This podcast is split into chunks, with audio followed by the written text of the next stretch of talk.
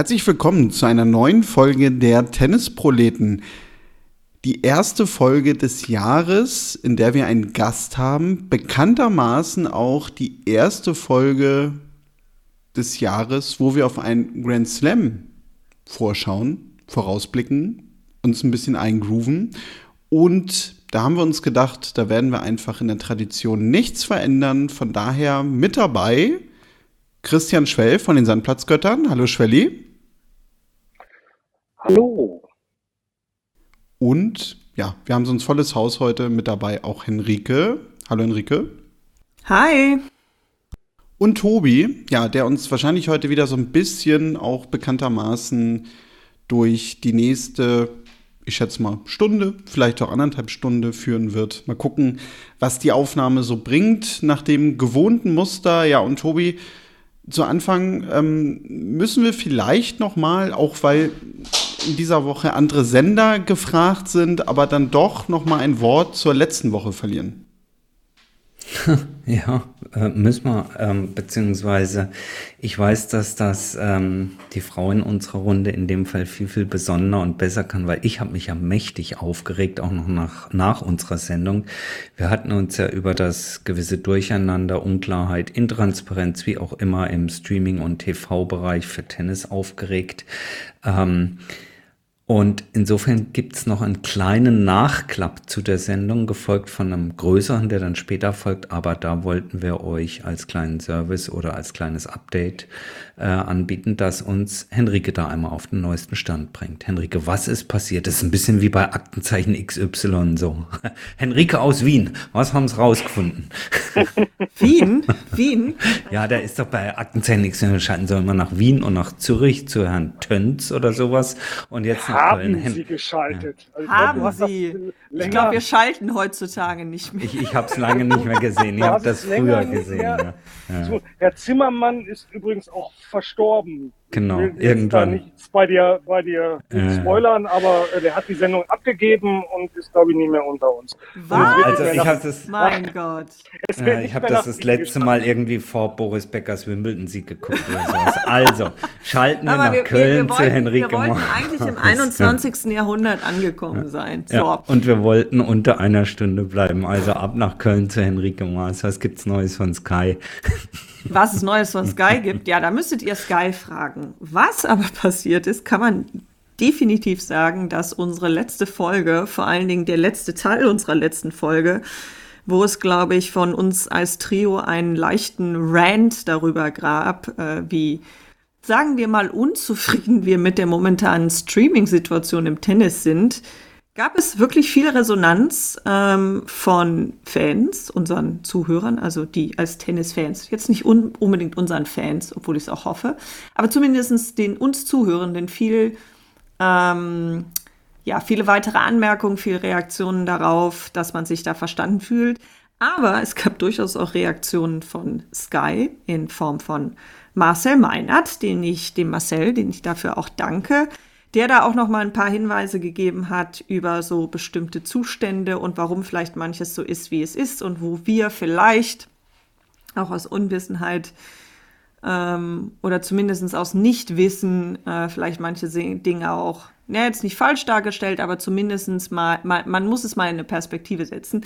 Jedenfalls äh, lange Rede, kurzer Sinn. Es gab ziemlich viele Reaktionen, dass wir dann im Trio beschlossen haben, okay, das scheint ein so wichtiges Thema zu sein, dass wir dann nach den Australian Open uns äh, doch noch mal in einer eigenen Folge damit auseinandersetzen wollen und ähm, auch versuchen werden, da den Marcel dazu zu holen, dass das und mal über diese Dinge sprechen.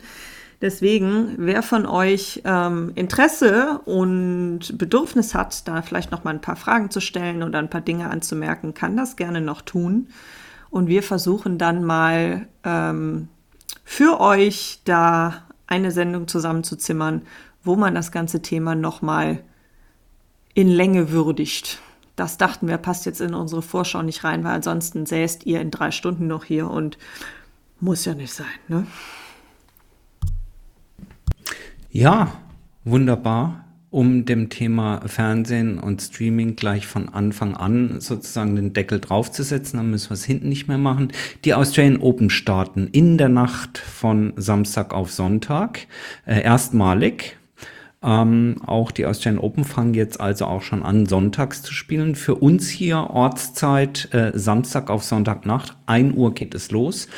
Übertragen werden die Matches äh, wieder von Eurosport und wer das volle Programm, alle Plätze, alle Matches, alle Chords haben möchte, äh, der kann das Ganze über Discovery Plus buchen. Hier muss ich an dieser Stelle einmal eine Lanze brechen, finde ich. Ich habe mir das diese Woche nochmal angeguckt. Wer das Ganze mit Werbung äh, bucht, zahlt für so einen Monatspass, also sprich für die Australian Open für 14 Tage Tennis oder wer bereits die Quali geguckt hat, 3,99 Euro und wer das Ganze werbefrei sehen will, auch das finde ich ist ein guter Deal. Man kann sich entscheiden, was man möchte. 5,99 Euro und dann habt ihr, ich wollte schon sagen, alle Spiele, alle Tore. Das zur TV-Situation. Wie gesagt, Samstag auf Sonntag geht's los. Ähm, die Auslosung äh, erfolgte nach unserer Zeit letzte Nacht. Äh, die steht, die gehen wir jetzt gleich durch in gewohnter Manier, beziehungsweise wir schauen uns die Auslosung an und sprechen über das Turnier, wie die Gesamtsituation ist, wo wir unsere Favoriten und Favoritinnen sehen. Und ähm, das Ganze geht, wie gesagt, dann in der Nacht von Samstag auf Sonntag los und äh, startet bei den Männern mit der sogenannten oberen Hälfte der Auslosung. Die Damen fängt die untere Hälfte an und das bedeutet, dass äh, Novak Djokovic als der Titelverteidiger bei den Australian Open am, äh, bereits am Sonntag spielt. Da werden wir uns, denke ich, darauf einstellen können, dass das das Match in der Night Session sein wird. Das heißt also Sonntag zum Frühstück äh, könnt ihr dann Novak Djokovic sehen. Gegen wen er antritt, steht noch nicht fest. Es wird ein Qualifika äh, Qualifikant beziehungsweise Lucky Loser sein. Äh, das klärt sich so die nächsten ja, 24 bis 36 Stunden so ungefähr. Äh, so viel vorneweg. Aber starten wir doch und äh, Ladies first würde ich mal äh, sagen, wie immer, wir starten mit der Auslosung bei den Damen und ich würde ganz gern erstmal so in die Runde fragen und vielleicht fangen wir bei unserem Gast in dem Fall an, bei Schwelli.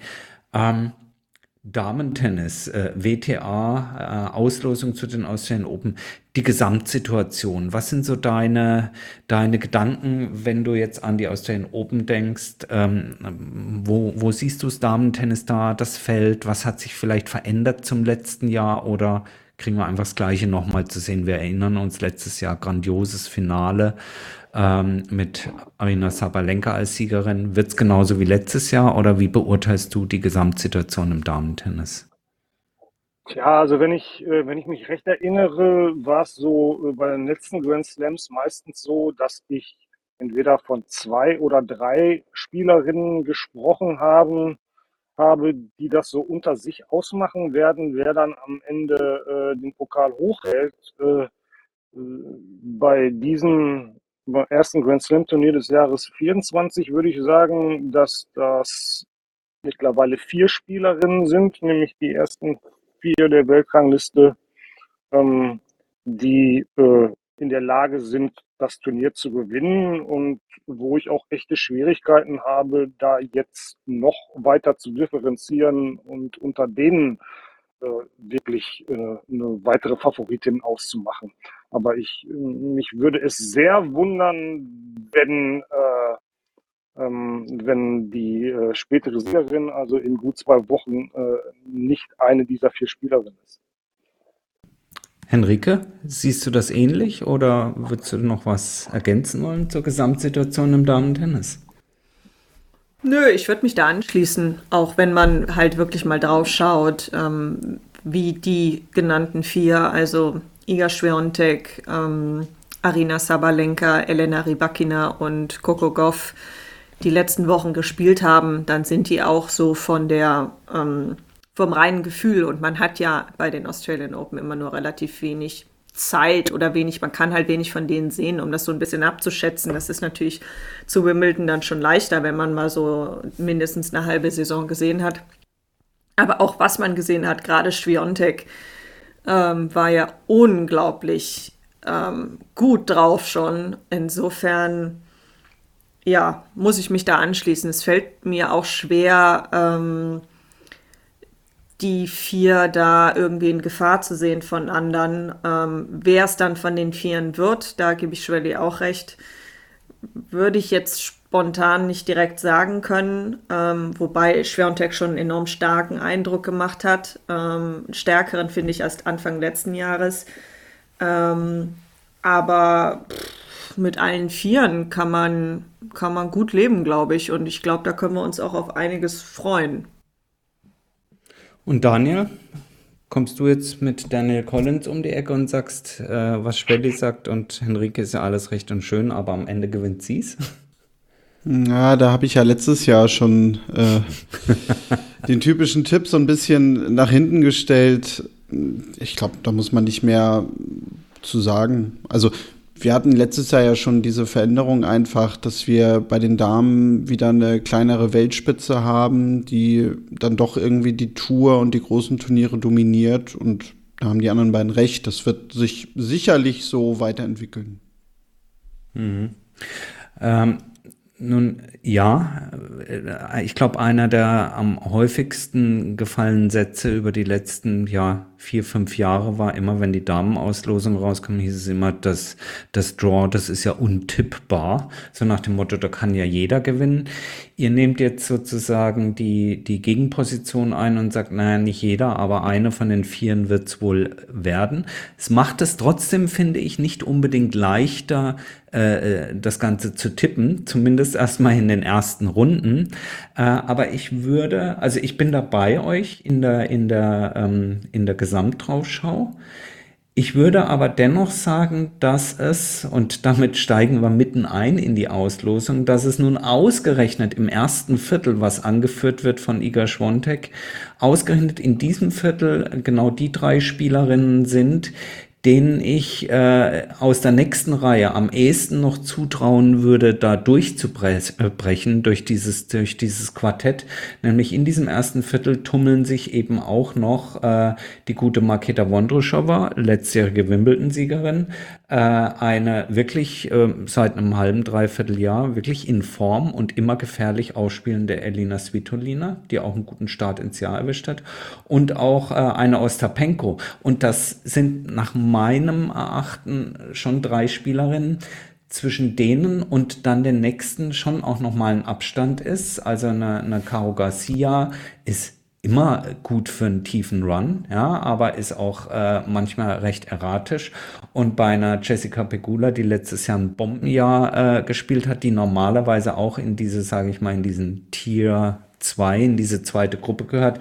Da sind vielleicht die dicksten Fragezeichen, weil nun ihr Start alles andere als gut war. Aber insgesamt bin ich bei euch, äh, ja, das sind sicherlich die vier. Ähm, aber in der ersten Runde und überhaupt über das gesamte ähm, äh, Auslosungsfeld ist es schon ein sehr schöner, wie ich finde, aus, äh, eine schöne, ausgeglichene Auslosungsschwelle, oder? Wenn man mal so auf die, auf die erste Runde und insgesamt auf die Setzungen und, und die Ausgewogenheit guckt. Das ist also nicht so, dass man sagt, das eine Draw ist total äh, schwer, schwer, schwergewichtsmäßig und das andere, das ist einfach durchzumarschieren. Oder siehst du das anders? Nee, sehe ich, sehe ich genauso. Und äh, dass ich mich jetzt so auf die ersten vier kapriziert äh, habe, liegt auch nicht daran, dass ich das Feld insgesamt äh, irgendwie als äh, qualitativ irgendwie nicht so hoch einschätze oder so. Ich glaube, wir haben im Moment eine, eine echt gute Qualität im, mhm. im Damen-Tennis. Aber eben mit vier Spielerinnen, die sich so äh, zuletzt da rauskristallisiert haben, die dann, äh, die dann nochmal da, darüber stehen und äh, wo ich dann halt glaube, dass man, äh, wenn das eng für die anderen wird, weil man höchstwahrscheinlich äh, mehrere von denen aus dem Weg räumen muss, um dann am Ende Siegerin der Australian Open zu werden. Und mhm. das kann ich mir ehrlich gesagt äh, ähm, nur, nur schwer vorstellen. Ähm, so der Weg für, für die vier ist ja auch durchaus unterschiedlich. Man könnte jetzt sogar behaupten, dass Biontech eine relativ schwierige Auslosung hat, was die frühe Phase angeht, äh, weil direkt bei ihr ja, drei Spielerinnen sind, die schon sehr gut äh, bewiesen haben, dass sie in Australien verdammt gut Tennis spielen können. Aber äh, andersherum, also äh, wenn wir da jetzt schon ins Detail gehen und, und sagen, äh, Sviontek spielt in der ersten Runde gegen Kenne und in der zweiten Runde gegen Collins oder Kerber. Äh, ich würde mich auch nicht wundern, wenn jedes dieser Spiele irgendwie 6-3, 6-0 ausgeht oder so. Also äh, ich, ich finde sie schon enorm stark im Moment. Ja, ja. Das wäre auch, Henrike, das wäre auch meine Frage an dich gewesen, weil wir natürlich mitten äh, im Eintauchen sind in die erste Runde, aber vielleicht kann man das, äh, bevor wir in die, in die, in die Matches gehen, die wir vielleicht euch, die uns hier zuhören, auch ans Herz legen würden, vielleicht schiebt mal vorne dran noch ein, aber das ist praktisch, es geht direkt ineinander über. Ähm, die Deutschen insgesamt im Genre. Und da fangen wir doch mal an, äh, Henrike. Angelique Kerber hat es aber richtig dicke erwischt, oder? Schwelli hat es gerade schon angeteasert. Äh, ich habe heute dir auf WhatsApp geschrieben, die muss einfach nur die ersten beiden Matches gewinnen, dann ist der Weg erstmal frei, oder? Ja, Kerber hat wirklich, also ähm, man hätte ihr vielleicht eine andere Gegnerin gewünscht als Danielle Collins. Ähm, nicht, weil Danielle Collins jetzt zwangsweise ähm, gerade exzellent gut drauf ist, aber weil Danielle Collins halt etwas kann, womit man Kerber halt schon unter Druck bringen kann, nämlich Tempo machen. Ähm, man hat das in dem Match von Kerber gegen Schwiontek gesehen, mal ganz abgesehen davon, dass natürlich auch Kerber noch nicht wieder ganz bei 100 Prozent ist oder bei dem, was sie kann. Also so fair muss man auch sein, dass man da jetzt nicht so viel erwartet. Gewinnt Kerber natürlich darüber, dass sie dich auskontert, also dass sie dein Tempo mitgeht und dich quasi ähm, ausspielt sozusagen und dass ihr eigener Aufschlag ihr nicht zu viel Probleme macht. Und äh, gerade gegen Schwiontek hat man bei Kerber gesehen, die kann das mitgehen. Aber ähm, wenn ihr dann mal ähm, ja im Prinzip das Konstrukt so ein bisschen wegbricht, dann kann sie schon schnell unter Druck geraten. Und das ist etwas, was Danielle Collins auch kann. Jetzt hat nun Danielle Collins das Problem, dass es nicht immer funktioniert. Also die ist auch jemand, das ist so ein bisschen hopp oder top. Zumindest momentan hat sie nicht ihre beste Phase, aber das wird schon sehr, sehr schwer. Und selbst wenn Kerber das übersteht, dann danach gegen Schwiontek und selbst wenn sich äh, Kin, äh, Canon durchsetzen sollte gegen Schwiontek, sind wir jetzt mal so hypothetisch, wäre das Problem letztlich dasselbe dass sie auch da wieder eine Gegnerin hat, die A hätte in die A in Australien schon mal gewonnen hat mit äh, aber eben die auch genau das kann, jemandem halt im Prinzip ein bisschen von der Platte schießen. Und ob Kerber da weit schon, schon so weit ist, weiß ich nicht. Und was die anderen Deutschen angeht, deutschen Damen, die jetzt sicher dabei sind, ähm, weil es können Eva Lies und Ella Seidel können sich noch qualifizieren. Ähm, dann haben wir Tatjana Maria gegen Camila Osorio. Das würde ich sagen, ist von allen, ja, nicht von allen die leichteste Gegnerin, aber das ist für, für Maria eine machbare Gegnerin. Allerdings ähm, hat die momentan auch so Ergebnisse, entweder läuft es oder es läuft nicht. Also es kann sehr gut gehen oder auch sehr schief. Dann haben wir Laura Siegemund, die gerade extrem gut drauf ist, aber leider gegen Ekaterina Alexandrova gelost wurde, was sicherlich machbar ist, aber auch Alexandrova ist nicht so schlecht drauf. Ähm, da muss man halt mal gucken, wer sich dann an dem Tag durchsetzt. Und Tamara Korpatsch gegen Jodie Burridge, das sollte für Korpatsch durchaus machbar sein, aber da referiere ich wieder auf dasselbe Problem wie bei ähm, Maria. Korpatsch kann wenn sie einen guten Tag erwischt, ist sie auf jeden Fall schlagen. Wenn sie einen schlechten erwischt, kann das auch daneben gehen. Insofern muss man mal gucken, was bei den Damen da noch kommt, wo auch vielleicht, wenn sich Ella Seidel und Eva Lüß noch durchsetzen, wo die noch hinkommen. Mhm. Aber ein bisschen wie, wie kürzlich schon. Es könnte, es könnte früh eng werden bei den Frauen. Aus deutscher Sicht jetzt. Ja, also Daniel, man kann sich ja mit keinem so mit keinem besser als mit dir so wunderschön aufregen, ja, und auch äh, sarkastisch lustig machen über das frühe Ausscheiden von Deutschen bei Turnieren, äh, wie genauso auch äh, wie Bolle freuen. Ich meine, was haben wir letzte Woche das äh, Team um Zverev, Kerber und Siegemund abgefeiert, äh, auch auf Social Media. Ähm, Wie siehst du die deutschen äh, Damen? Glaubst du, wir haben über den Dienstag hinaus, wenn die erste Runde beendet ist, ähm, haben wir mehr Anlass zu spotten oder gibt es noch Hoffnung, dass wir uns ein bisschen länger aufreuen können? Hm. Zweifel. Also ja, also ich erwarte jetzt nicht und ich glaube, da wird es auch nicht viele geben, dass da eine von den bisher vier Qualifizierten irgendwie jetzt einen ganz tiefen Run in die zweite Woche schafft. Also das sehe ich jetzt natürlich auch alleine schon aufgrund der Auslosung, aber ich muss sagen, ich hätte es auch so nicht gesehen, ähm, dass jetzt auch eine Angelique Kerber irgendwie bis ins Viertelfinale vordringt. Ich glaube, wenn die Auslosung ein bisschen angenehmer gewesen wäre, klar, dann hätte man vielleicht schon so sagen können, dritte Runde oder so. Das, das kann man ihr schon zutrauen. Das hat sie, glaube ich, auch mit dem einen Sieg, den sie jetzt hatte beim United Cup, durchaus gezeigt. Ich tendiere ja sogar eher ein bisschen dazu, dass wir in diesem Jahr eher mit den jüngeren Spielerinnen Freude haben. Also gerade was eine Eva Lüss angeht. Ella Seidel im letzten Jahr, ich glaube, um fast 400 Plätze im Ranking verbessert, steht irgendwie so auf 180, 170 hat jetzt die ersten beiden Quali-Partien gewonnen. Würde mich jetzt auch nicht wundern, wenn sie es ins Hauptfeld schafft bei den Australian Open.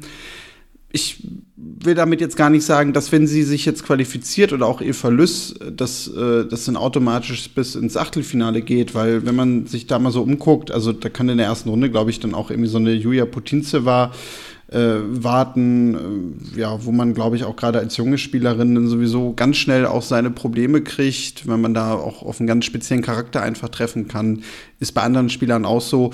Was ich damit sagen will, ist, dass, glaube ich, was so übers Jahr gesehen, die, sagen wir jetzt mal, Erfolge, wie wir sie denn auch immer bemessen, angeht, dann glaube ich eher von den jüngeren Spielerinnen kommen wird. Ähm, und das vielleicht dann garniert wird ja dadurch, dass wir dann echt noch mal, weiß ich nicht, beispielsweise so ein Turnier in Bad Homburg oder so haben auf Rasen, wo dann auch eine Angelique Kerber noch mal vielleicht ein Finale erreicht. Ich glaube, wenn, wenn das so für die nächsten Monate die Herangehensweise ist, ja, dann enttäuschen uns die Australian Open nicht so sehr, weil das kann halt einfach jetzt immer mal wieder passieren, dass wir Spielerinnen dabei haben, die alle früh ausscheiden. Ähm, dann werden wir trotzdem aber Freude haben im deutschen Damen-Tennis. Mhm.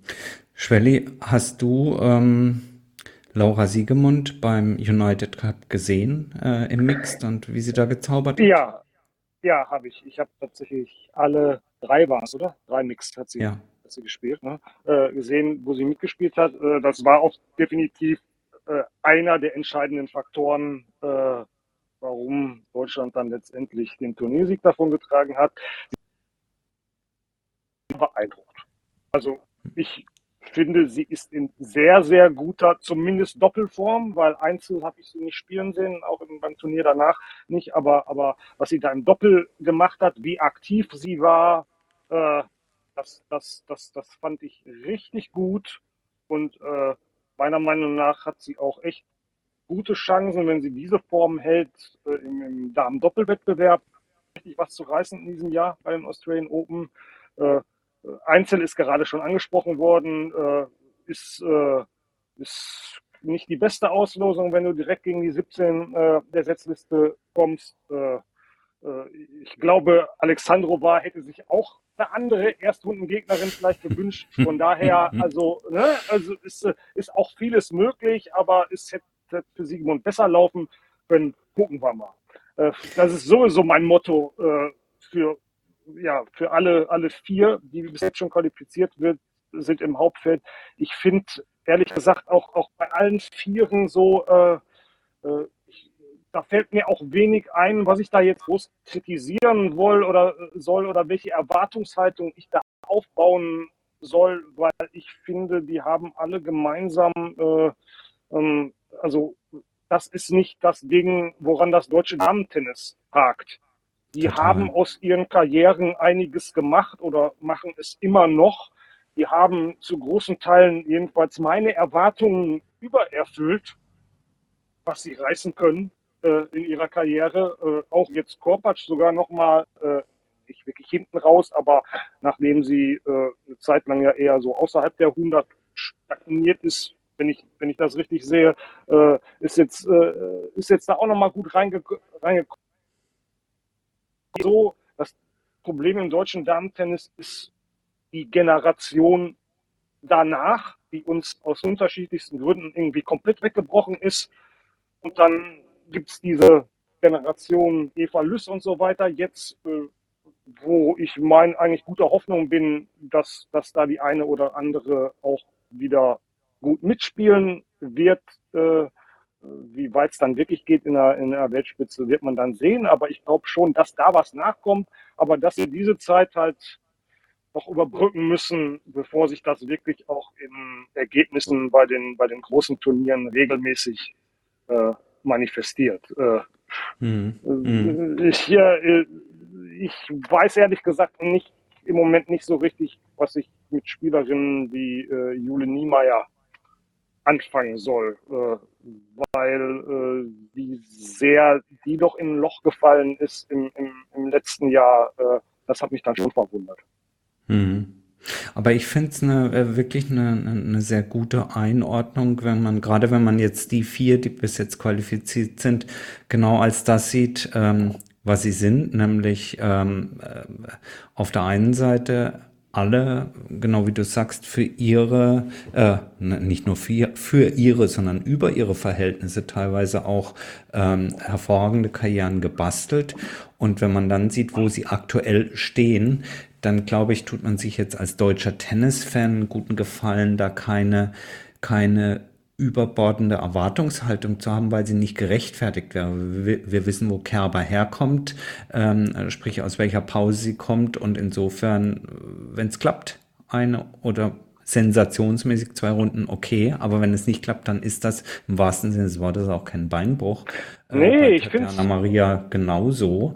Und bei Laura Siegemund, glaube ich, gilt es nur die Daumen zu drücken. Sie hat in einem Vorbereitungsturnier jetzt diese Woche sowohl im Einzel als auch im Doppel nach ein oder zwei Matches rausgezogen. Ich hoffe mal, dass es nur eine Vorsichtsmaßnahme war, weil sie ja doch auch dann in den letzten drei Tagen United Cup sehr eingespannt war.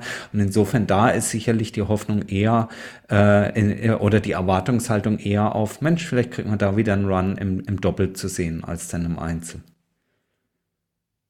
Ich finde es auch gar nicht, äh, äh, oder ich fände es auch gar nicht schlimm, wenn das in Anführungszeichen Comeback äh, von Angelique Kerber jetzt nicht nochmal so super erfolgreich wird, wie sie vorher schon einmal war. Man hm. muss auch hm. sagen, äh, dass sie auch zuletzt vor ihrer Babypause nicht mehr so erfolgreich war, wie sie einmal war, weil erfolgreicher ja. als Weltranglistenerste und Grand Slam Turniere äh, zu gewinnen, kann man ja gar nicht sein. Und da war sie ja dann meiner Meinung nach auch davor schon ein Stückchen weg mit der kleinen Ausnahme. Das ist, ist ja so nochmal so eine Besonderheit äh, bei ihr, würde ich sagen, äh, wo ihr Leistungslevel immer noch mal viel höher ist als auf Hartplatz und auf, äh, auf Sand. Ähm, ich, ich es wäre es wär sensationell, wenn sie nochmal in die Nähe davon kommt. Äh, aber selbst wenn das nicht klappt, dann hat es versucht. Also wie gesagt, ja. so übererfüllt äh, über die Karriere hinweg, äh, ähm, da muss man ihr das ganz einfach zugestehen. Aber ich finde, das muss man auch sowieso jedem Profisportler und jeder äh, Profisportlerin zugestehen. Und für mich ist das auch absolut keine Lage, wenn es hinten raus dann nicht mehr so erfolgreich ist oder ein Comeback hinten raus dann nicht mehr so erfolgreich ist. Sollte das beispielsweise, ich komme jetzt ab, aber sollte das bei Rafael Nadal der Fall sein, äh, das würde doch nichts von seiner Legacy nehmen. Hm. Also in meinem Kopf jedenfalls hm. nicht. Ja, jetzt haben wir gesagt, es geht äh, Samstag auf Sonntag los. Henrike, welche, keine Ahnung, ein, zwei, drei Damen-Matches aus dieser Erstrundenauslosung würdest du denn uns und, äh, und unseren ja, Zuhörern empfehlen? Äh, es gibt ja eine ganze Menge, wo man im ersten Moment sagt, wow, boah, da kann ich aus dem Gucken nicht raus, oder? Ja, deswegen stockte ich gerade bei deiner Vorgabe 1, 2, 3. Also Vielleicht, dass Daniel auch noch einen empfehlen darf. deswegen. Also ich habe äh, Kreuze habe ich auf jeden Fall an mehreren Stellen gemacht, ähm, weil ähm, sowohl auf Damenseite wie auch bei später bei den Herren die Losfee durchaus ähm, schöne Matches zusammen ähm, gezimmert hat die zumindest auf dem Papier toll klingen und auch von dem, was die Spielerinnen können, Spaß machen könnten. Allerdings hatten wir zwei vorhin ja vor der Aufnahme schon mal drüber gesprochen. Das ist halt kein Garant dafür, äh, dass das Popcorn dann auch wirklich fliegt. Ähm, deswegen muss man mal schauen. Aber wenn ich jetzt sage, ich suche mir mal drei aus, wie gesagt, ich habe mehr, mehr genommen als das, ähm, kann man aus deutscher Sicht wahrscheinlich oder muss man Kerber Collins natürlich erwähnen, weil ähm, das wird auf jeden Fall in irgendeiner Form Spaß machen, weil die beiden einfach, es sei denn, eine von beiden ist jetzt total schlecht drauf, weil die beiden eben so ein total gegensätzliches Spiel haben und man einfach gucken muss, wer sich mit seiner Art zu spielen jetzt durchsetzt. Dann finde ich äh, Rebakina gegen Karolina Pliskova auch, ähm, bin ich gespannt, weil die beiden ja eine ähnlich kühle Art haben, an so Dinge ranzugehen und wenn die auf ein gutes Level kommen, man, glaube ich, enormes Tempo und auch gerade auf dem Belag ähm, ganz guten Satz äh, sehen kann. Und wenn ich dann noch rüberrutsche auf die andere Hälfte, weil das war jetzt quasi die zwei Matches die obere Hälfte, würde ich mir noch Caroline Garcia gegen Naomi Osaka rauspicken weil ich mir da nicht so sicher bin, wer sich da durchsetzt. Also Caroline Garcia ist äh, bei den Australian Open auf 16 gesetzt. Naomi Osaka hat im Gegensatz zu ihr das Ding aber schon zweimal gewonnen. Zweimal, ne? Mhm. Zweimal? Ja, doch, ja. Dann äh, bin ich da echt mal gespannt, weil Naomi Osaka hat nicht so schlecht nach ihrer Rückkehr gespielt. Und äh, wenn sie da noch so ein paar Sachen eingefangen kriegt, ähm, wird sich Caroline Garcia wahrscheinlich äh, bei der Losfee bedanken dafür oder auch nicht, dass sie hm. äh, Frau Osaka zu, zugelost bekommen hat. Nehme ich mal die drei. Es dürfte auf jeden Fall ein Match werden, was auf einem der größeren Courts stattfindet. Es ist ähm, anzunehmen, ja. Ja, Daniel ist ja jemand, der auch gerne auf den hinteren Court sich rumtümmelt. Hast du da vielleicht eins, was du äh, dem einen oder anderen äh, ans Herz legen möchtest oder bist du dieses Jahr auch eher nur auf Platz 1, 2 und 3 unterwegs? Also ich, ich habe mir doch schon irgendwie die ähnlichen Matches so angekreuzt.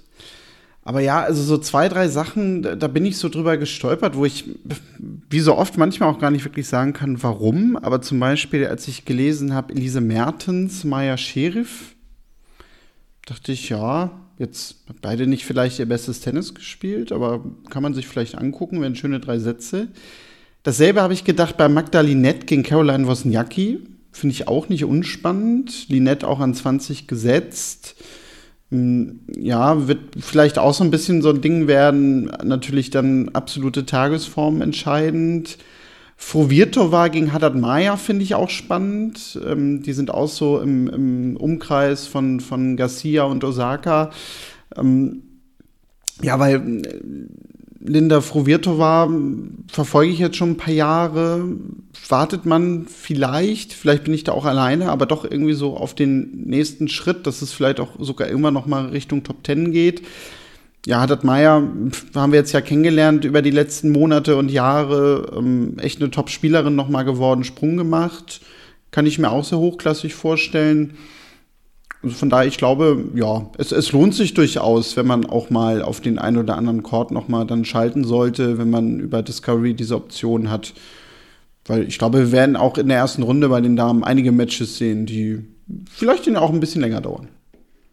Ja, definitiv. Und einer, der ja auf seiner Facebook und auch, auch auf äh, Instagram immer mit den Sandplatzgöttern uns einen ganz guten Überblick so gibt, wenn man in den Tag startet mit dem Anlagenrundgang, ist Schwelli. Und Schwelli, meine Frage wäre, bei deinem Anlagenrundgang würdest du in der ersten Runde bei so einer Mira Andreeva mal vorbeischauen oder hast du die jetzt schon ein paar Mal gesehen und sagst, naja, gut, das dauert noch ein bisschen, die ist noch so jung, da gucken wir mal in zwei Jahren wieder vorbei. Nee, äh, würde ich, äh, äh, würde ich mir durchaus ansehen. Äh, halte ich für eine sehr interessante Spielerin und ein, für eine der kommenden Spielerinnen. Äh, ich würde auch beispielsweise mal bei Emma Raducanu vorbeischauen, weil ich eigentlich sehr lange über die jetzt immer nur gelesen habe und die wenig habe Tennis spielen sehen und einfach um mir, also ich persönlich habe sie wenig Tennis spielen sehen und die würde ich mir gerne mal wieder angucken. Ähm, ist ja ins Hauptfeld rangerutscht, spielt gegen Shelby Rogers. Äh, und aufgrund Crash Boom Bang würde ich äh, Georgie gegen Azarenka mir auch ja. nochmal ansehen. Herrlich. Absolut. Ich denke, das kann man, äh, das ist immer, immer, immer einen Besuch wert und Azarenka immerhin auch noch an 18 gesetzt. Ähm, könnte, könnte ein interessantes Match werden. Vielleicht ja auf diesem neuen Court, wo nebendran diese Bar gebaut worden ist, ein Lounge. Und wenn da ein paar trinkfreudige Australier noch sind, dann könnte das ein heißes Match werden, absolut. Absolut. Siehst du denn, wir haben es vorhin gesagt, das Favoriten, äh, Favoritinnenfeld ist relativ klar abgesteckt und wir haben auch schon so über die zweite Reihe gesprochen. Deswegen, ich will gar nicht sagen, erübrigt sich fast die Frage, aber gibt es vielleicht doch irgendwo, Schwelli, auf deiner Liste irgendwie so ein, so ein Überraschungsgast, eine, eine bei den Damen, die vielleicht doch zu irgendeinem Lauf ansetzen kann, den wir jetzt noch gar nicht so auf dem Zettel haben, ja, dann würdest du wahrscheinlich drauf wetten und uns nicht sagen, oder? Ja, also so, so, so ein richtiges, wie nennt man das, Dark Horse, also sowas, mhm. wirklich gar keiner mitrechnet. Nee, habe ich nicht. Nee. Ne? Also klar, irgendwie, wenn sich Naomi Osaka plötzlich zu enormer Form aufschwingt, kann die natürlich auf Hartplatz jedem gefährlich werden. Ob es mhm. so früh jetzt aber schon beim Grand Slam über entsprechend viele Runden dann immer reichen wird, bezweifle ich äh, irgendwo. Äh, natürlich könnte irgendwann auch mal doch noch mal bei Pegula der Knoten platzen.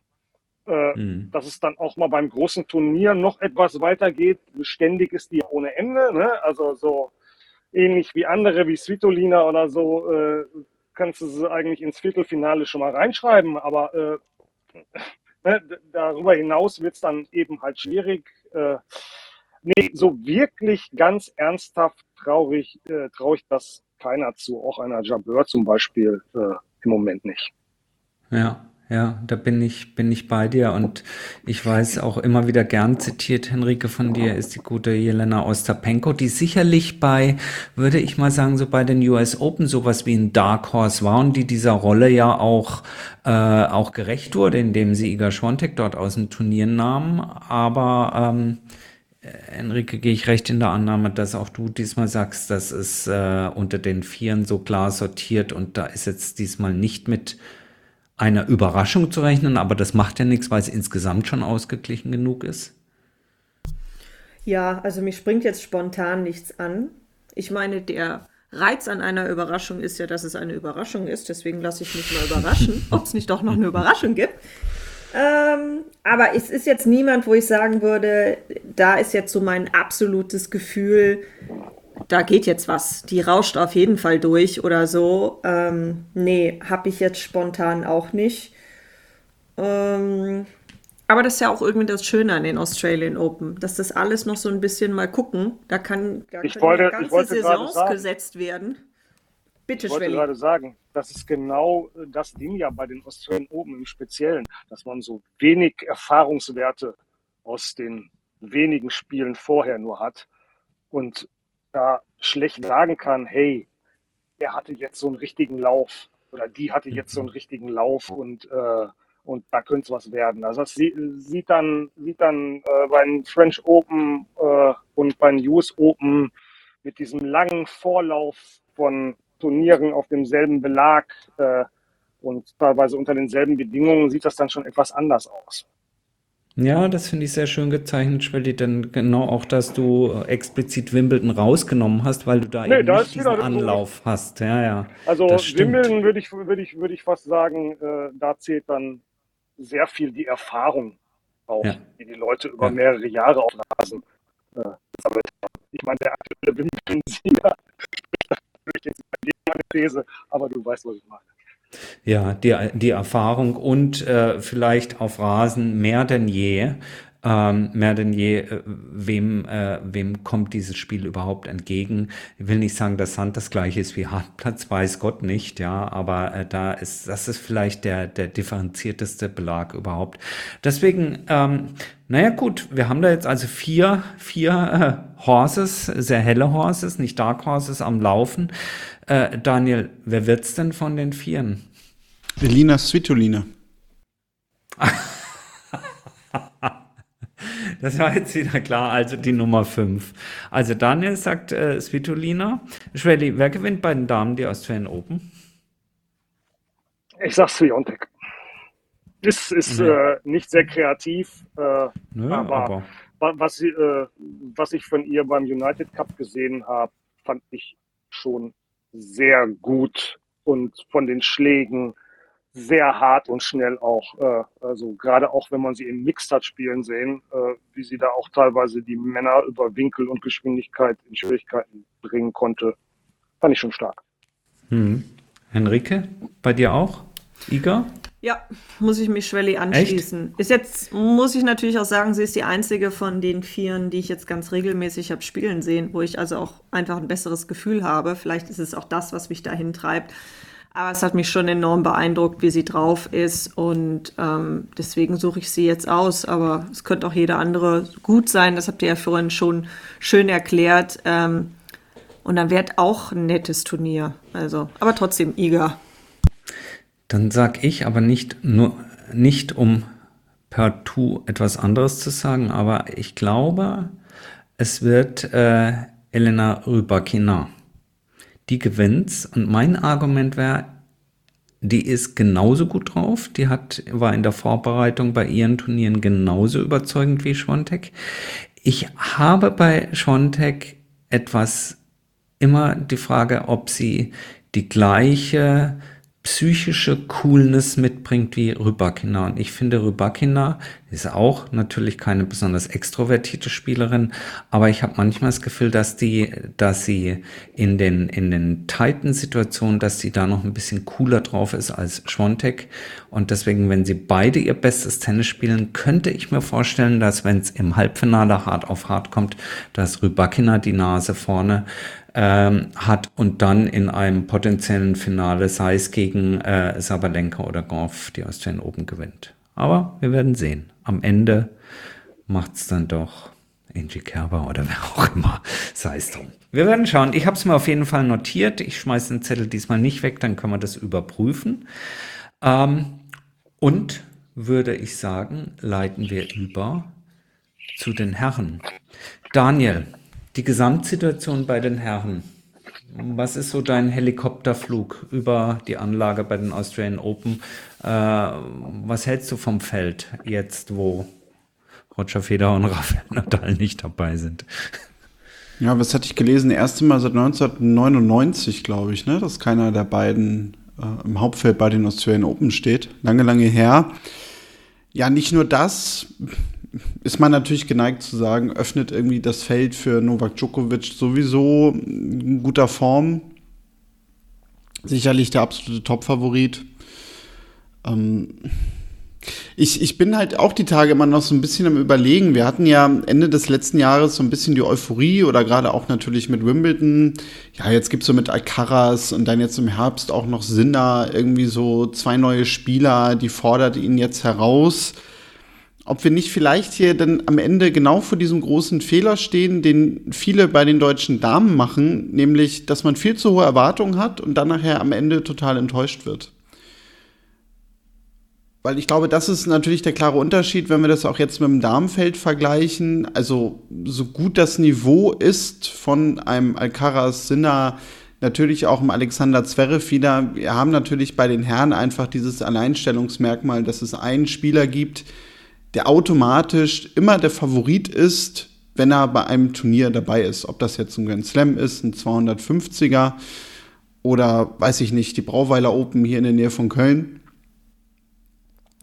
Dahinter ist so ein bisschen eigentlich mein Eindruck, dass sich ah, vielleicht sogar jetzt auch zumindest mit dem ersten Gefühl vom Saisonstart gar nicht so viel verändert hat. Also ja, wir haben da so, so Spieler wie, wie ein Tsitsipas, äh, der ja eigentlich am meisten dann doch irgendwie immer mit sich selbst beschäftigt ist, gefühlt.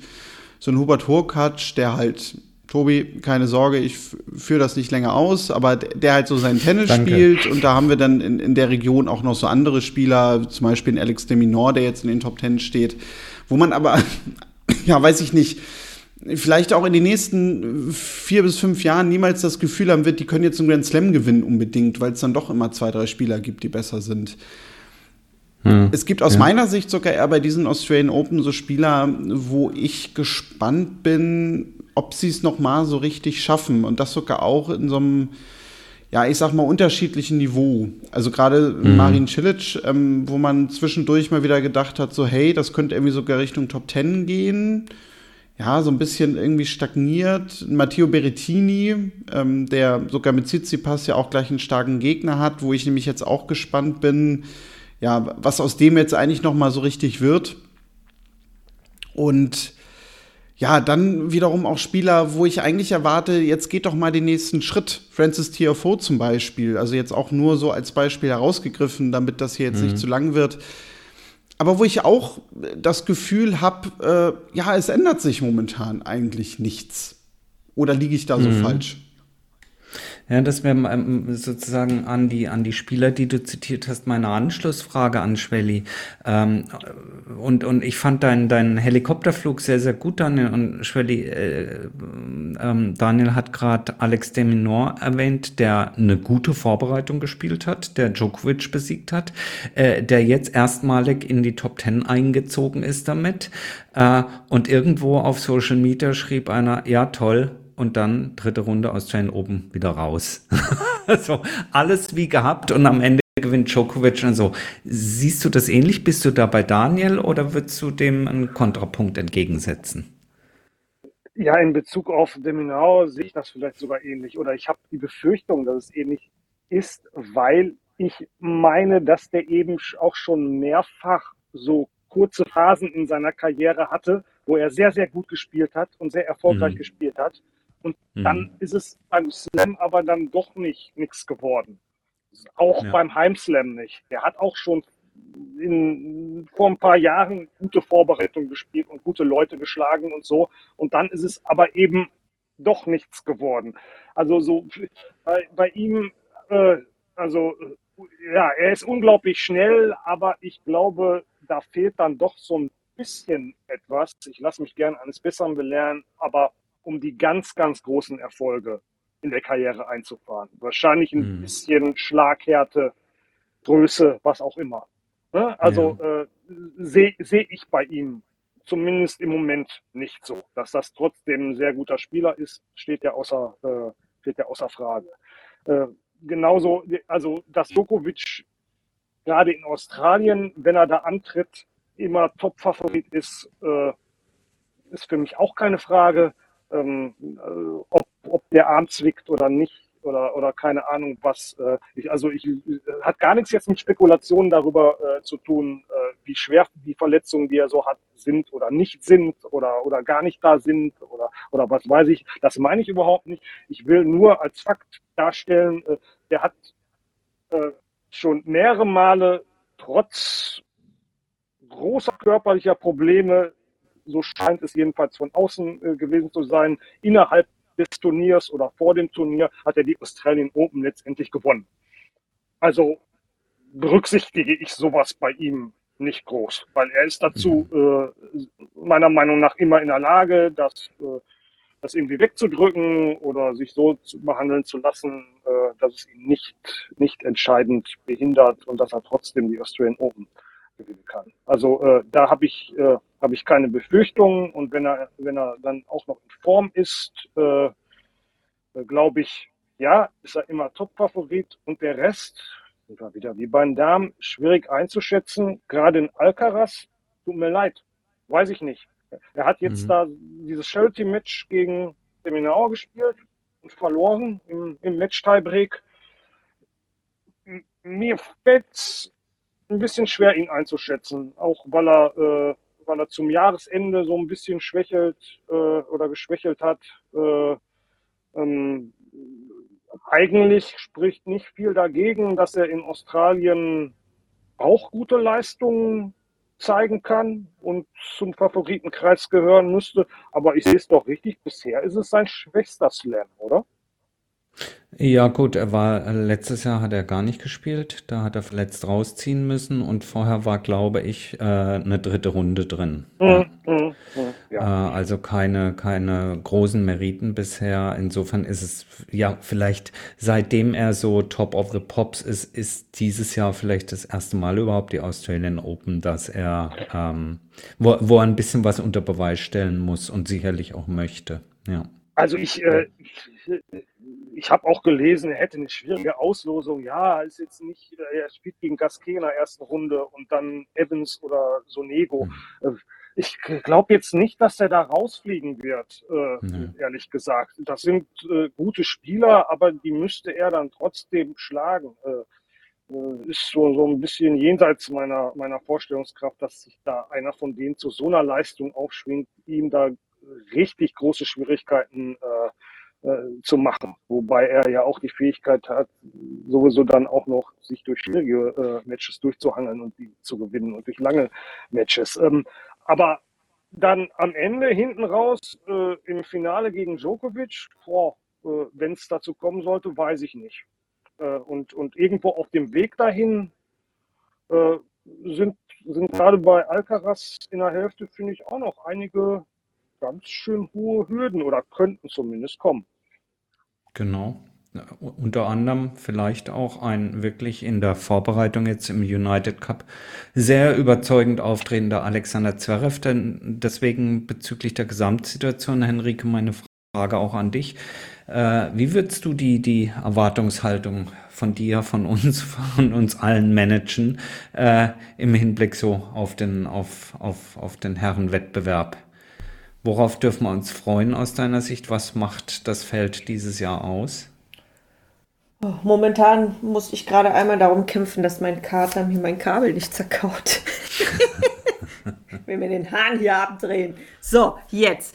Ähm, ja, ihr habt das schon gut zusammengefasst, gerade bei dem Dominor-Beispiel, was ihr jetzt gebracht habt mit diesem, ja, der ist gerade so super drauf. Wenn ich mich recht erinnere, war das so ein bisschen der Tenor, der auch äh, letztes Jahr galt. Und dann ist der von Novak Djokovic, glaube ich, in Runde 4, mhm. aber mal sang- und klanglos mit 2-1-2 vom Platz geschossen worden.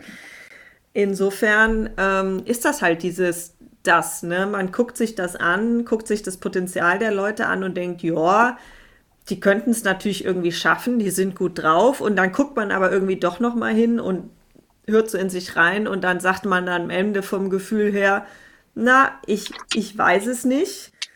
Mhm, auch hier bei Carlos Alcaraz, den hat man jetzt lang nicht gesehen. Ähm, da ist es auch schwer, was zu sagen.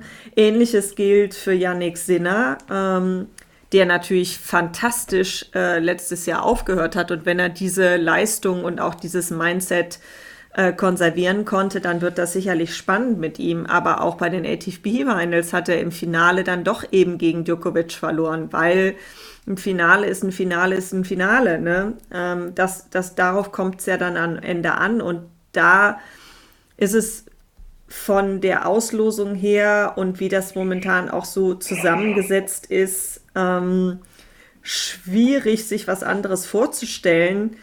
Wobei ich tatsächlich da auch äh, durchaus mitgehen würde und Alexander Zverev ein bisschen rausstellen. Also der hat nun wirklich enorm gut in die Saison ge äh, ist gestartet und hat auch echt seine Nerven ähm, auch in Drucksituationen zusammenhalten können, was ihm ja nicht immer gelingt. Ne, gerade das Match gegen Hurkacz, wo es eben auf diesen einen Punkt kam, den er da wirklich aber mit Millimetern hinten auf die Linie gezimmert hat. Ähm, da ist er nicht eingeknickt, da hat er sich nicht zurückgezogen, sondern wirklich mit offenem Visier weitergespielt. Und wenn er das halten kann, dann hat der durchaus, obwohl er mit Alcaraz in einem Viertel ist, trotzdem ziemlich gute Chancen. Ähm, Medvedev hat man auch nicht gesehen ne? Oder ich jetzt nicht viel gesehen. Da, da, muss man auch mal gucken.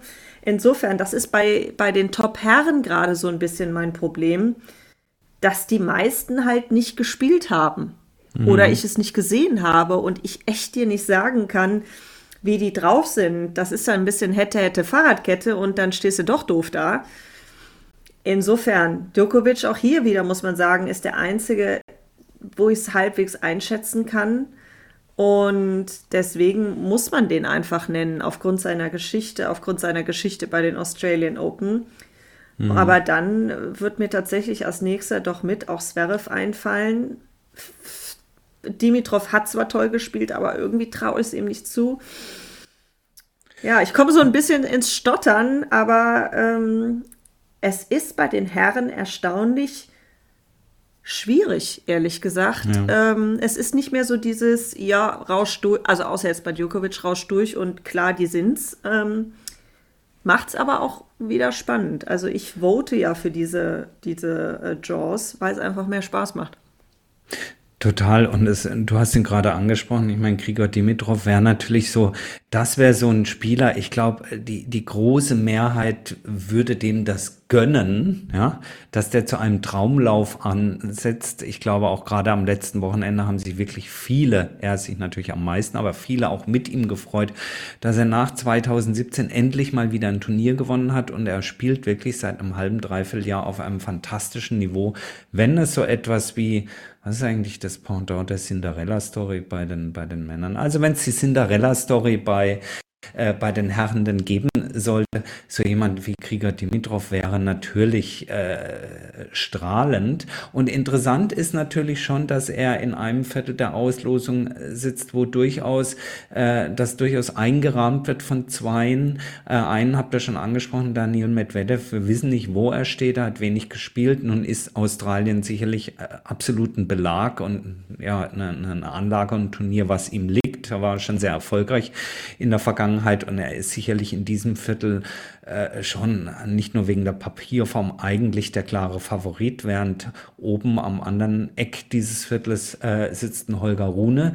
Ähm, der sicherlich auch eine strahlende Zukunft vor sich hat, der bei den Australian Open ohne Boris Becker und äh, Severin Lüthi wird antreten müssen als, als Coach. Das soll ihn nicht hindern, gut Tennis zu spielen. Aber ich glaube, gerade so jemand wie Rune wird noch das ein oder andere Lehrgeld in einer vierten Runde oder einem Quarterfinal von einem Grand Slam zahlen müssen, was die anderen Spieler aus meiner Sicht, die ihr angesprochen habt, äh, schon, schon bezahlt haben. Also Medvedev Grand Slam Sieger, Grand Slam Finale, Halbfinale erfahren.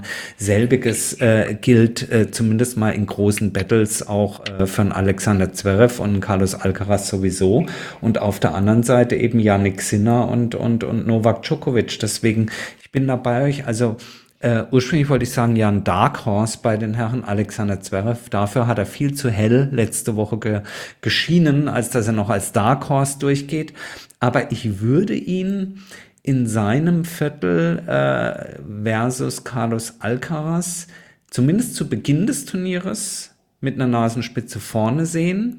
Wenn Alcaraz allerdings dann diese ersten Runden, ich will gar nicht sagen übersteht, da bin ich ganz bei dir, Schwelli. Also das sind nun für einen Spieler wie Alcaraz, da musst du ein Gasquet Evans, ich will nicht sagen wegspielen, aber das sollte er klar gewinnen. Und mit Publik kann das äh, in einer potenziellen dritten Runde ein sehr heiteres und lustiges Spiel werden. Aber am Ende wird äh, Carlos Alcaraz das Ding gewinnen. Ja, äh, dann wäre das schon interessant in einem Viertelfinale Zverev gegen Alcaraz zu sehen. So wie sie ins Turnier starten, würde ich sagen, Alexander äh, Zverev in blendender Form wäre so ein bisschen ein helles, dunkles Dark Horse, das eben aus meiner Sicht match-proven äh, Grand Slam gestellt ist und eben in einem Halbfinale gegen einen Medvedev von oben kommt oder sogar in einem Finale gegen Djokovic zumindest mal schnuppern könnte. Aber das wäre so mein äh, mein Flug, äh, mein Helikopterflug nach euren und ich glaube, die Frage nach dem Favoriten, die haben wir fast schon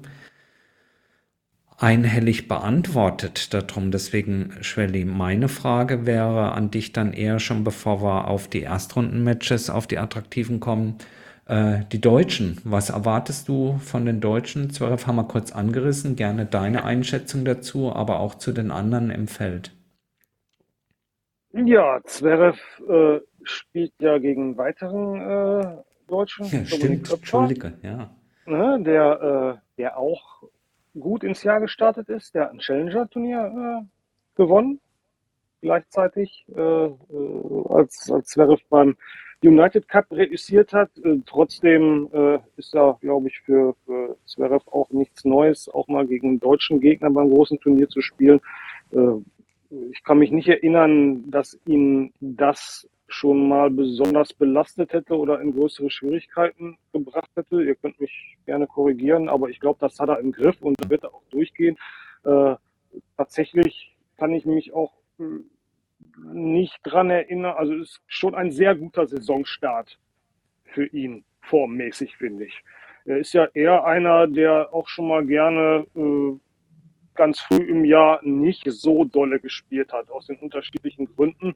Von daher erwarte ich bei ihm schon relativ viel, wobei ich sagen muss, ähm, ich habe zum Beispiel auch Kaspar Rüd gesehen beim United Cup und der hat mir auch sehr gut gefallen.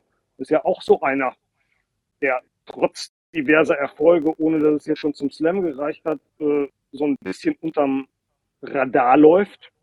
Wie Medvedev, der jetzt was schon Slams gewonnen hat, aber irgendwie über den auch jetzt zuletzt gar niemand mehr geredet hat. Es ging, hat sich ja alles sehr auf äh, Alcaraz und vielleicht noch Rune so als die nächsten großen Rivalen kapriziert. Äh, also falls, falls äh, Zverev gegen den, ich glaube, das wäre vierte Runde spielen äh, müsste, muss man da auch erstmal gucken. Ähm, äh, aber äh, grundsätzlich glaube ich schon, dass wenn er seine Form hält, er da einiges reißen kann und wenn er vom United Cup wieder gut regeneriert ist, er auch die physischen Fähigkeiten hat, durch so ein Grand Slam Turnier zu kommen. Ansonsten, ja, ist, sind wir wieder dabei, äh, schwierig zu sagen, äh, wo die Deutschen im Moment stehen. Altmaier hat heute, glaube ich, zurückgezogen, ist das richtig beim, beim Turnier? Oder, oder hat aufgegeben im, äh, im Match und muss direkt gegen Katschanov ran. Äh, gibt schönere Auslosungen, Auslosungen. Materer gegen Borges. Ja, könnte eine Chance sein, eine zweite Runde zu erreichen, finde ich. Äh, Stroff gegen Ichikata, aber das ist ein Australier, könnte eine schwierige Angelegenheit werden auf einem engeren, kleineren Platz, wo viel Zuschauermäßiges Richtung des äh, Hometown Heroes oder zumindest des, äh, des Australiers geht.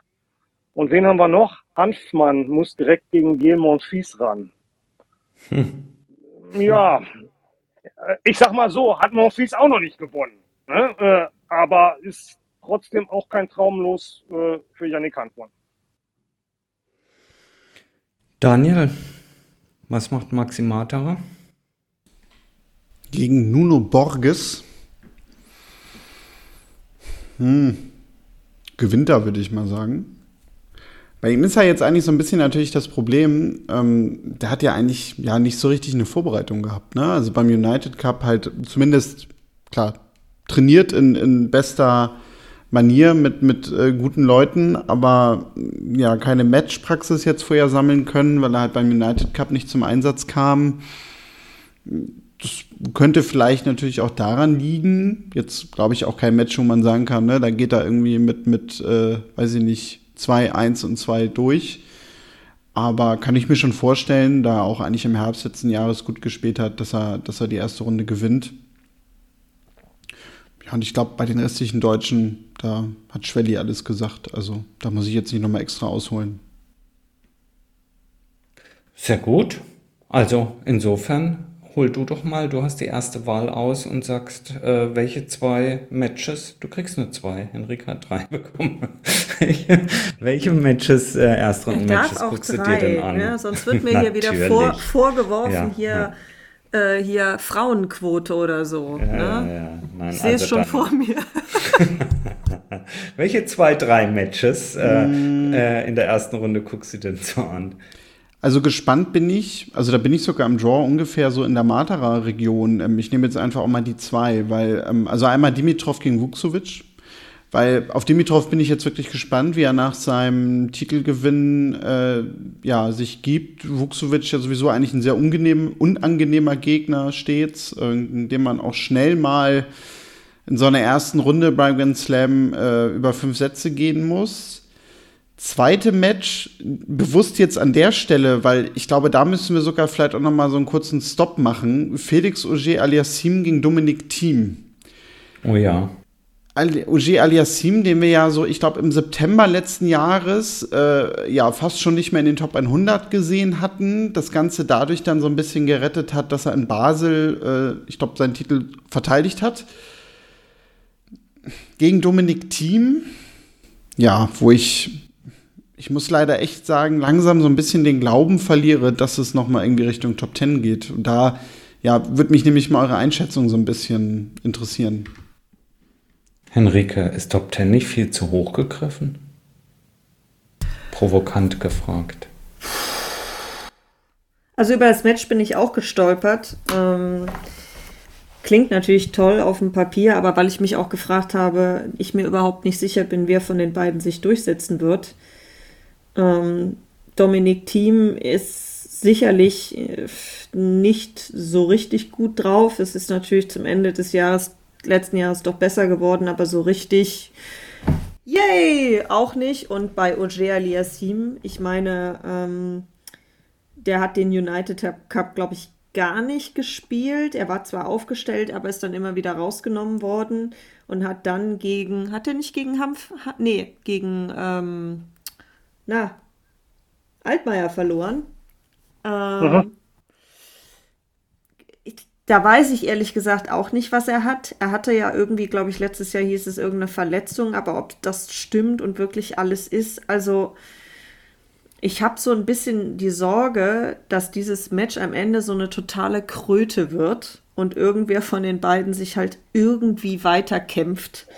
Hm. Ähm, in der Hoffnung, ja, und sich da irgendwie durchwurstelt. Also da bin ich wirklich so ganz ratlos, was da rauskommen soll. Und ja, Auger Aliassim, also wenn da nicht so langsam mal irgendwie irgendwas passiert, dann wird es zumindest in nächster Zeit schwer. Ähm, der ist noch jung, da, da, das kann noch werden. Also so, so, viel, so viel Luft will man ihm auf jeden Fall geben. Aber sagen wir mal so, es, es, es lässt sich nicht gut an in 2024 für keinen der beiden. Hm. Schwelli, wie schätzt du Domi-Team da ein an der Stelle? Ja, äh, es, es dauert jetzt halt schon sehr, sehr lange die Periode, in der er versucht, wieder so richtig in Fahrt zu kommen. Man denkt immer mal wieder, so, Kitzbühel im letzten Jahr war auch so ein, so ein Punkt, wo ich gedacht habe, ah, jetzt ist der Schalter vielleicht noch umgelegt äh, und du hast wieder den alten Team, aber irgendwie fehlt da so eine Kleinigkeit oft und das ist bei seiner Spielweise ist eine Kleinigkeit dann finde ich sehr sehr viel. Also da ist er dann verwundbar gegen viele Spieler, wenn da so ein bisschen was fehlt. Und äh, ja, ist schwierig zu prognostizieren, ob er es schafft, das nochmal äh, abzustellen, weil ich glaube, und ich glaube, das hat er auch gesagt, dass die Schläge oft wieder da sind und ich dann halt Meinung, dass es dann doch gewaltig vom Kopf abhängt bei ihm. Und da tue ich mich schwer, äh, irgendwie vorherzusagen, was da noch geht und was da nicht mehr äh, äh geht. Ähm, auch für ihn gilt wieder, die Karriere hätten sehr, sehr viele Leute gerne gehabt und er hat unglaublich viel erreicht. Äh, und ich finde es auch aller Ehren wert, dass er es, äh, dass er es weiterhin versucht, dass er, dass er, dass er weitermacht. Und ich würde ihm, also ich würde da jetzt auch nicht groß mit Kritik kommen. Aber ob es nochmal ganz nach oben geht, boah, habe ich, hab ich große Zweifel. Äh, genauso mhm. jetzt bezogen auf diese erste Runde, äh, weiß ich aber ehrlich gesagt auch nicht, ob er nicht tatsächlich sogar gewinnen kann, weil, weil tatsächlich Roger Aliassim auch für mich ein Rätsel äh, ist. Ich habe, äh, wenn du mich vor einiger Zeit gefragt hättest, hätte ich äh, eher, eher gesagt, dass ich ihn da vermute, wo jetzt vielleicht so ein Rune steht. in solchen mhm. Regionen und mit so einer Spielstärke im Vergleich zur absoluten Spitze, die ja jetzt im Moment eigentlich Djokovic äh, äh, darstellt. Also ich, ich habe sehr, sehr viel von ihm gehalten und irgendwo kam, kam da irgendwann der Bruch. Äh, ich finde es ein bisschen auffällig oder, oder äh, mir fällt auf, äh, äh, da in der Nähe ist auch Dennis Kowalow im, im Draw.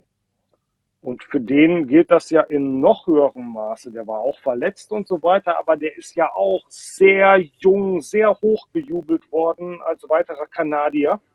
Mhm. Und äh, ist, äh, hatte sogar spektakulärere Erfolge, würde ich, würde ich sagen, als er mal ganz früh Nadal geschlagen hat, auf Hartplatz in Nordamerika und so weiter.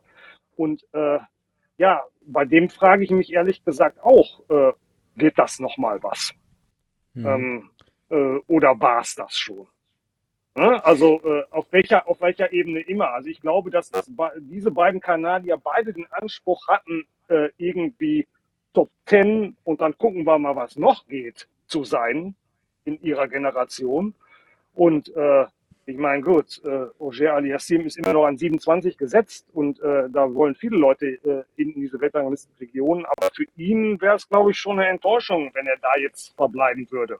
Und genauso wäre es für, äh, ähm, äh, für Shapovalov eine Enttäuschung, wenn die besten Tage seiner Karriere schon hinter ihm liegen. Also da, da find, das finde ich jetzt interessant, nicht nur bei diesem Turnier, sondern das ganze Jahr zu beobachten, was aus den beiden wird. Ja. Ähnlich wie mit den ganzen Amerikanern, die alle irgendwie den Anspruch haben, ganz oben mitzuspielen. Aber mittlerweile bin ich mir bei keinem von dem so komplett sicher, obwohl die so viele haben, äh, die relativ weit oben stehen, dass das mit dem ganz großen Sprung nach oben mal klappen wird. Ja, wir sind ja, gerade wenn man Tennis so intensiv verfolgt, auch immer schnell dabei, äh, jemanden äh, sehr schnell hoch zu schreiben, hoch zu jubeln und das sicherlich auch mit gewissen Sympathien zu verfolgen und dann auch die Daumen zu drücken. Aber wirklich über fünf, sechs, sieben, acht Jahre konstant höchste Leistung abzurufen, um eben äh, sagen wir, in den Top Ten nicht nur mal zu Besuch zu sein, sondern dort dauerhaft drin zu sein. Das ist dann schon nochmal eine andere Liga äh, ein Match, was ich mir vorstellen könnte, Schwelli, was auch du auf deinem Anlagenrundgang vielleicht äh, in dem Zusammenhang verfolgen würdest, wäre eben genauso ein junger Amerikaner, Ben Shelton, äh, der an 16 gesetzt jetzt also da in Australien antritt. Der ist ja bis letztes Jahr so ungefähr kein einziges Mal aus den USA rausgekommen äh, und hat es dann gleich mit so einem alten RBA, Roberto Bautista Aguthaudegen zu tun, der nicht mehr gesetzt ist in inzwischen, der aber, wenn er gesund ist, gerade auf Hardcore äh, einen so einen vielversprechenden Amerikaner auch locker mal gerne auch in fünf Sätzen rauskehlen kann. Würdest du mir da recht geben? Absolut, zumal Shelton jetzt halt zum ersten Mal auch den Druck hat, Punkte verteidigen zu müssen. Mhm. Ja, ne? weil, weil er im letzten Jahr Australian Open ja richtig gut gespielt hat. Äh, genau. das, dasselbe gilt auch für Tommy Paul. Ja. Äh, so, und dann, wie gesagt, ich, äh, ich gucke ja äh, diese tolle Netflix-Serie Breakpoint. Voll in Anführungszeichen, weil ich eher kein großer Fan äh, davon bin, schon von der ersten Staffel nicht und habe jetzt die zweite Staffel auch angefangen und eine Folge davon, ähm, die beschäftigt sich praktisch nur mit den amerikanischen Spielern, vor allen Dingen mit Tiafo und Fritz Mhm. Und ich bin da halt auch eher erstaunt, was die für ein Selbstverständnis oder ein, einen Blick auf sich selbst haben, was die meinen, wie nah die dran sind, Grand Slams zu gewinnen. also ich sehe die, äh, ich sehe die da echt äh, ja. noch ein Stück entfernt und äh, ich, also ohne ohne da jetzt despektierlich sein zu wollen, weil ich gerade in Bezug auf Francis Tiafoe großer Fan bin und seine Spielweise sehr mag und so weiter. Ja, ja. Aber, äh, aber ob es dann wirklich zum Slam reicht, nur weil man dann einmal äh, einem Rafael Nadal bei den US Open seine auch altersmäßigen Grenzen vielleicht aufgezeigt hat, äh, weiß ich nicht. Also wir stellen gern den Kontakt für die Amerikaner her, dass sie sich mit Alexander Zverev mal unterhalten, wie schwer das ist, einen Slam zu gewinnen. Äh, ja, der ja. Das, äh, der, von dem man das auch schon lange sagt und da ist überhaupt kein Häme dabei, also jetzt überhaupt nicht falsch verstehen, sondern nee, nee. es ist verdammt schwer. Es Nein, und umgekehrt, äh, umgekehrt äh, wundert es mich auch, unter welchem Druck die sich da persönlich und selbst noch setzen. So mhm. auch im, im, im, im Vergleich zu den jeweils anderen Amerikanern und so weiter. Und, und wie sehr sie sich da selbst in Favoritenrollen sehen. Und ich so ja. tatsächlich eher so das Gefühl habe, das hemmt die eigentlich mehr, als dass ja. es sie beflügelt. Ja, und das heißt nicht, dass ein Sieg von Taylor Fritz in Indian Wells aller Ehren wert war. Auch da könnte man in Klammern wieder sagen, ja, gegen einen schon leicht ledierten Nadal, wie auch immer. Nein, jeder Sieg für sich an, an sich ist wohlverdient, aber es ist was anderes, eben diese, ja, gerade bei den Männern Tortur, Best of Five, über zwei Wochen bei einem Grand Slam so siebenmal nacheinander abrufen zu können. Ich meine, Boris Becker erklärt uns das seit Jahren, äh, jedes Jahr bei Eurosport im Rahmen der Grand Slam Berichterstattung. Und ich denke, da hat er, da wird ihm jeder recht geben. Ähm, ja, gut, sehr, sehr gute und interessante Beobachtung, Schwelli. Ähm, Henrike, wenn du neben Schwelle über die Anlage gehst, wo biegst du ab und sagst, lass den mal da hinten Ben Shelton gucken. Ich schaue mir noch das Erstrundenmatch von wem an? Mm, ich finde, man muss auf jeden Fall mal, wir haben es zwar schon erwähnt, Tsitsipas gegen Berettini schauen. Ja. Einfach, weil ich da dasselbe Problem habe wie bei Auger Aliassim gegen Team. Ich bin mir nicht sicher, wer von beiden sich durchsetzt. Weil mhm. das, was ich von Tsitsipas in diesem Jahr gesehen habe, jetzt nicht gerade unbedingt puh, so, also jetzt dafür sorgt, dass ich denke, hui, der fliegt da auf jeden Fall an Berettini vorbei. Bei Berettini weiß man schlicht nicht, wie er drauf ist. Der war jetzt lange verletzt. Aber der natürlich mit seinem Aufschlag auf dem Belag in Australien schon auch gemein werden kann, weil der halt da sehr gut rausgeht. Mhm. Muss man mal schauen. Aber mich würde es halt bei den beiden einfach mal interessieren, ob man einfach um mal so eine Einschätzung zu kriegen, wie, wie sind die drauf. Ähm, dann kann man, um den erwähnten Francis Tiafoe reinzuholen, der spielt gegen Borna Choric. Also da würde ich Tiafoe schon vorne sehen, aber Choric ist ein dickes Brett, was man durchbohren muss. Ähm, der kann dich da schnell mal in so eine Mühle reinziehen. Ähm, Fände ich auch mal interessant, ähm, wie sich das ausgeht. Ähm, und dann, was könnte man sich noch mal oder was könnte man sich noch antun? Naja, antun, das klingt so falsch. Hm, Wenn du von Aufschlägen wenn du von ja. Aufschlägen redest. Ich wollte nur kurz einwerfen, weil wir auch schon über Alex de Minaur ge genau, gesprochen ja, haben. Ja, Der spielt nämlich gegen Milos Raonic. Ja. Und ja. natürlich sehe ich da den Australier als Favoriten, aber wenn der Raonic mal mm. einfach drei Sätze lang seinen Aufschlag nicht abgibt ja.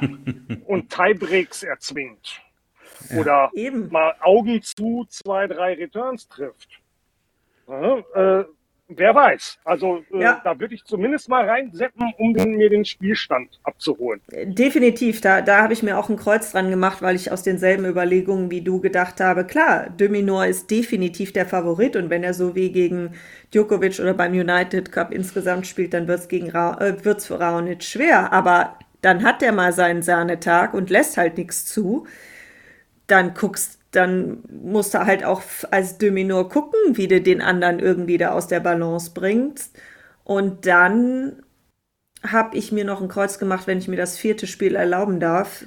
Ähm, Talon Griegsbohr gegen Roman Safiulin. Nicht, weil das jetzt unbedingt die beste Kombination ist, aber ich finde es sehr interessant, dass Talon Griegsbohr ist halt auf 28 gesetzt. Aber Safiulin hat die Saison schon einiges ganz Gutes gezeigt bin ich einfach mal gespannt, wer von den beiden sich durchsetzt. Ähm, das ist irgendwie so ein, ich weiß nicht warum, es hat mich einfach angesprungen, so nach dem Motto. Würde würd mich mal interessieren, ähm, wer von den beiden da die Nase vorhat, weil Safulin, wie gesagt, auch durchaus ganz gut drauf ist, wenn er will.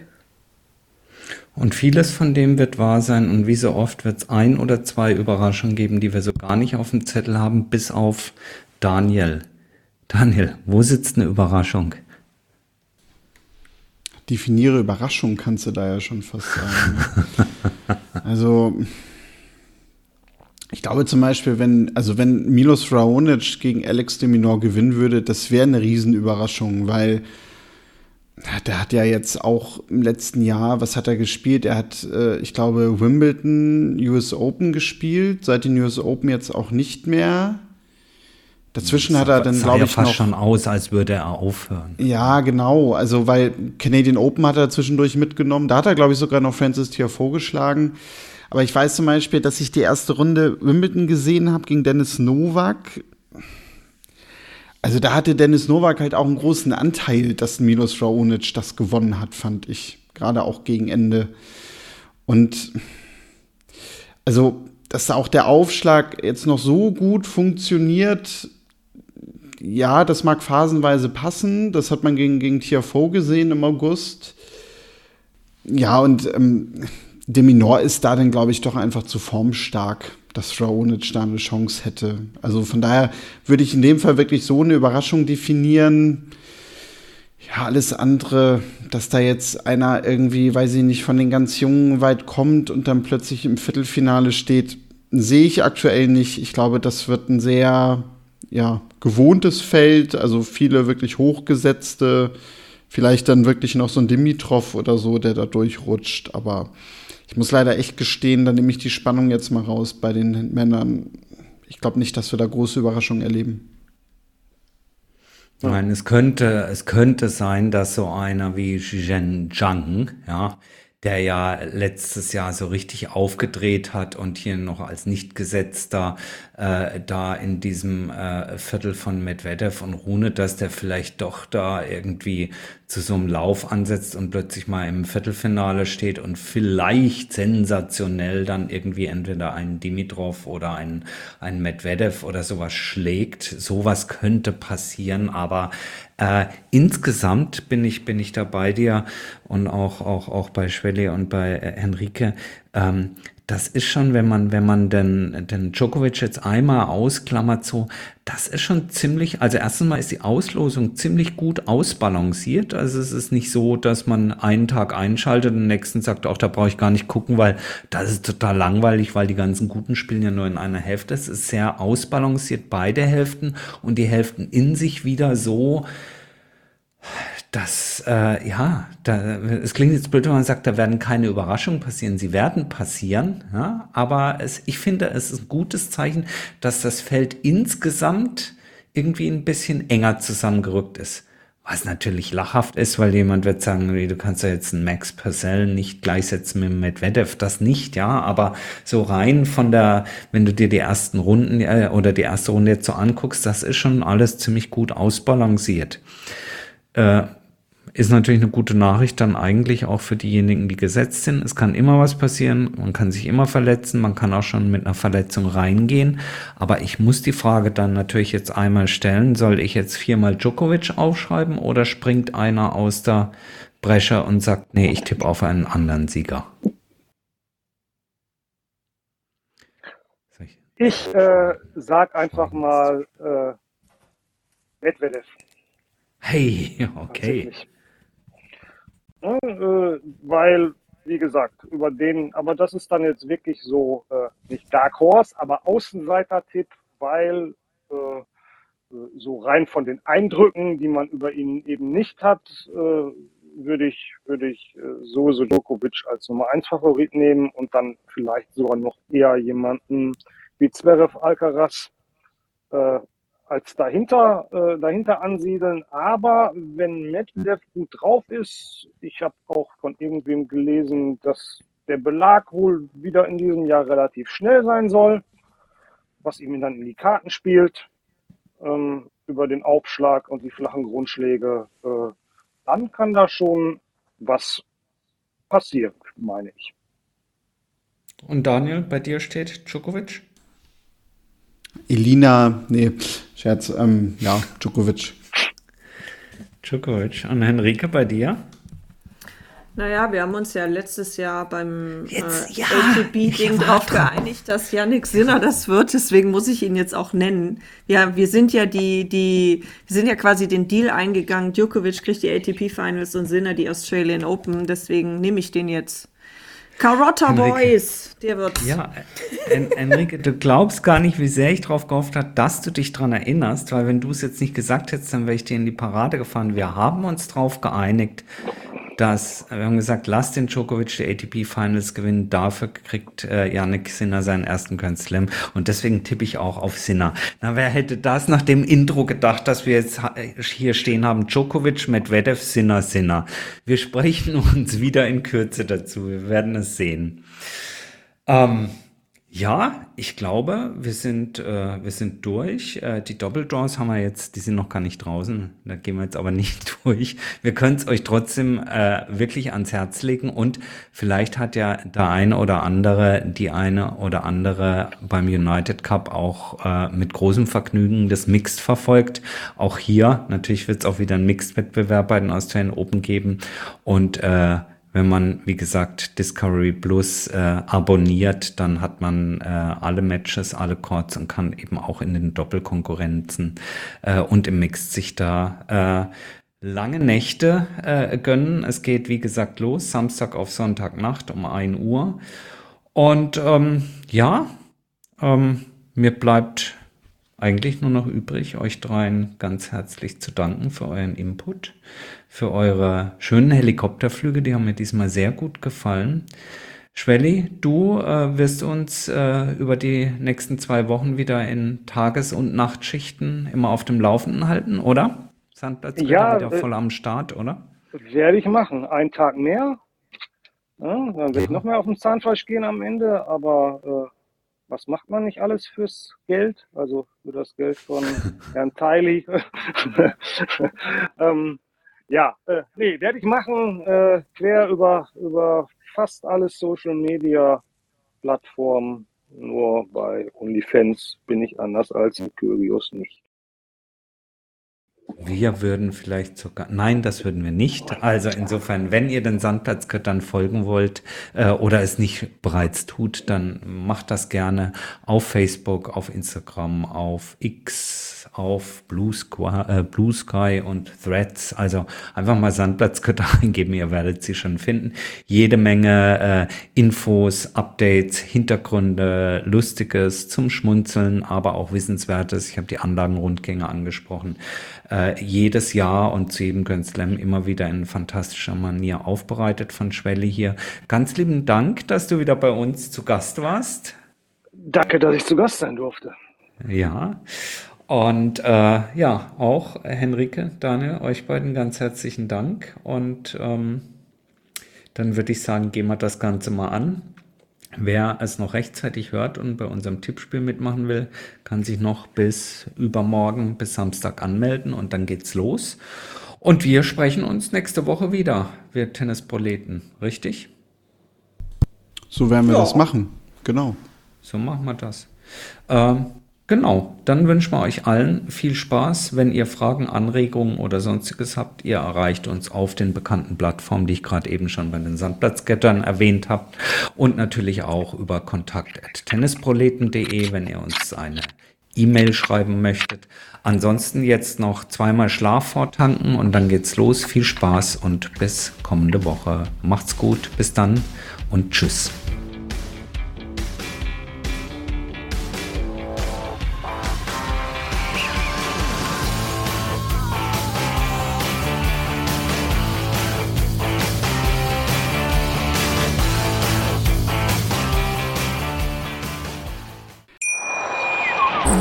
Wie baut man eine harmonische Beziehung zu seinem Hund auf? Puh, gar nicht so leicht. Und deshalb frage ich nach, wie es anderen Hundeeltern gelingt, beziehungsweise wie die daran arbeiten. Bei Iswas Dog reden wir dann drüber. Alle 14 Tage neu mit mir, Malte Asmus und unserer Expertin für eine harmonische Mensch-Hund-Beziehung, Melanie Lippisch. Ist was, Dog? Mit Malte Asmus. Überall, wo es Podcasts gibt.